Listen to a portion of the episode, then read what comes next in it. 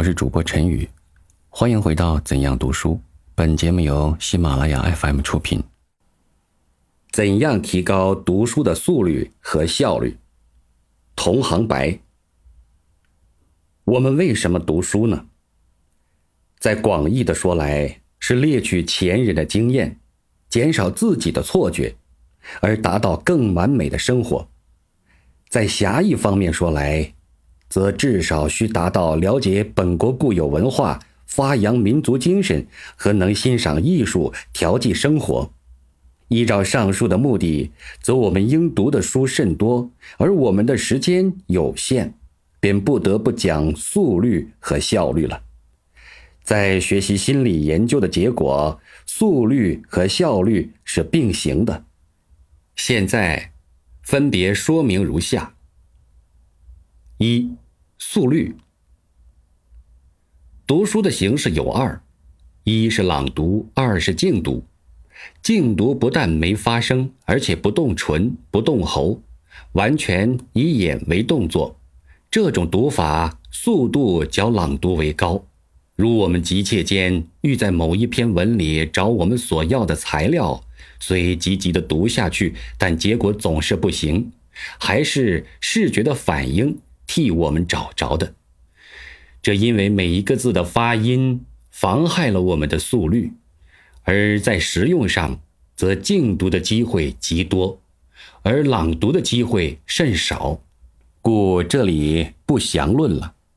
现在我们单讨论如何增进静读的速率，要明白这点，就得从眼球的活动说起。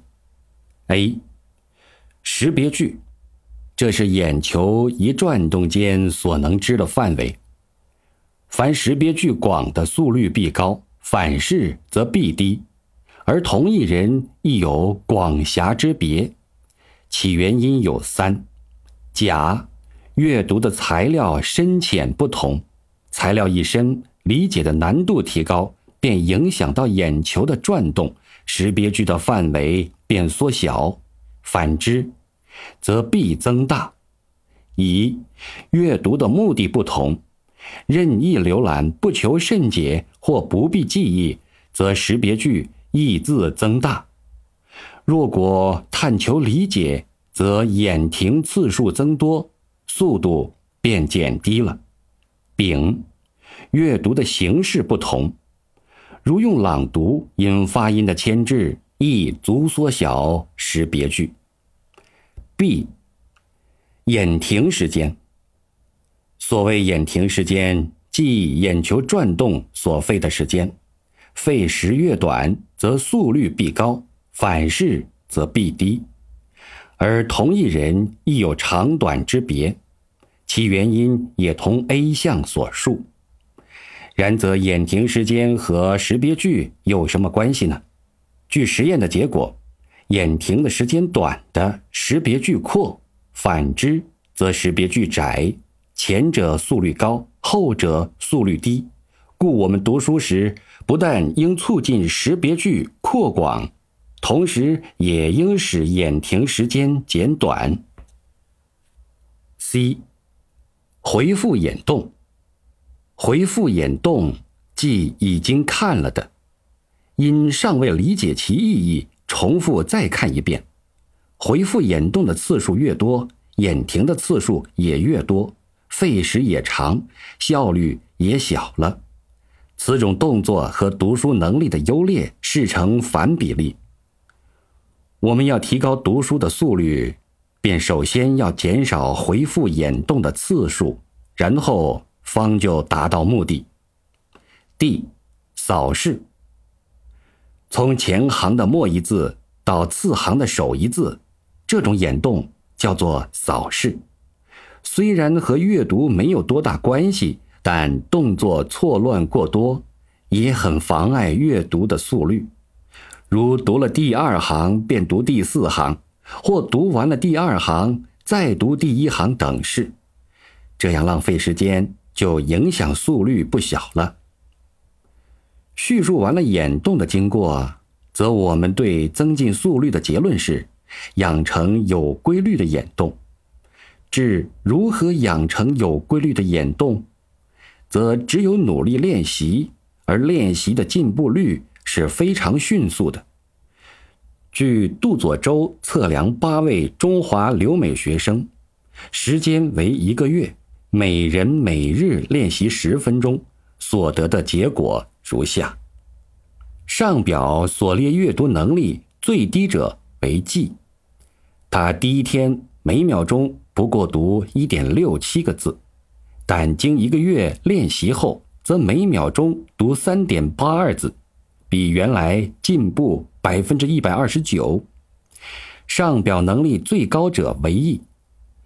他第一天每秒钟读六点零二个字，经一个月的练习后，每秒钟读九点一九个字，比原来进步百分之五十二。进步最大者 F，比第一天进步百分之一百七十五。进步最小者为 B，比第一天进步百分之三十。可见，经过练习是很容易进步的。不过，在练习的时候，应明了速率的价值和求进步的决心，而时间又需继续不断。近乎一报十寒。二，效率。读书的速率固然重要，然徒增速率而收不到效率，则已读与不读等。徒浪费时间罢了，故同时应注重效率。所谓效率，可分为下列三种：A. 理解。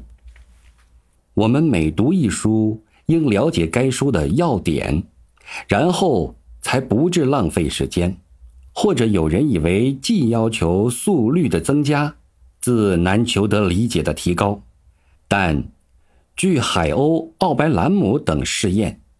则速率高的理解力亦高，其原因一是阅读书籍的深浅关系，意义深奥的与理解力自然较低；若意义显浅，自易于理解，这和识别句的情形是成正比例。其二是静读时专心致志，不为发音所牵制，只由视觉器官直达到中枢神经。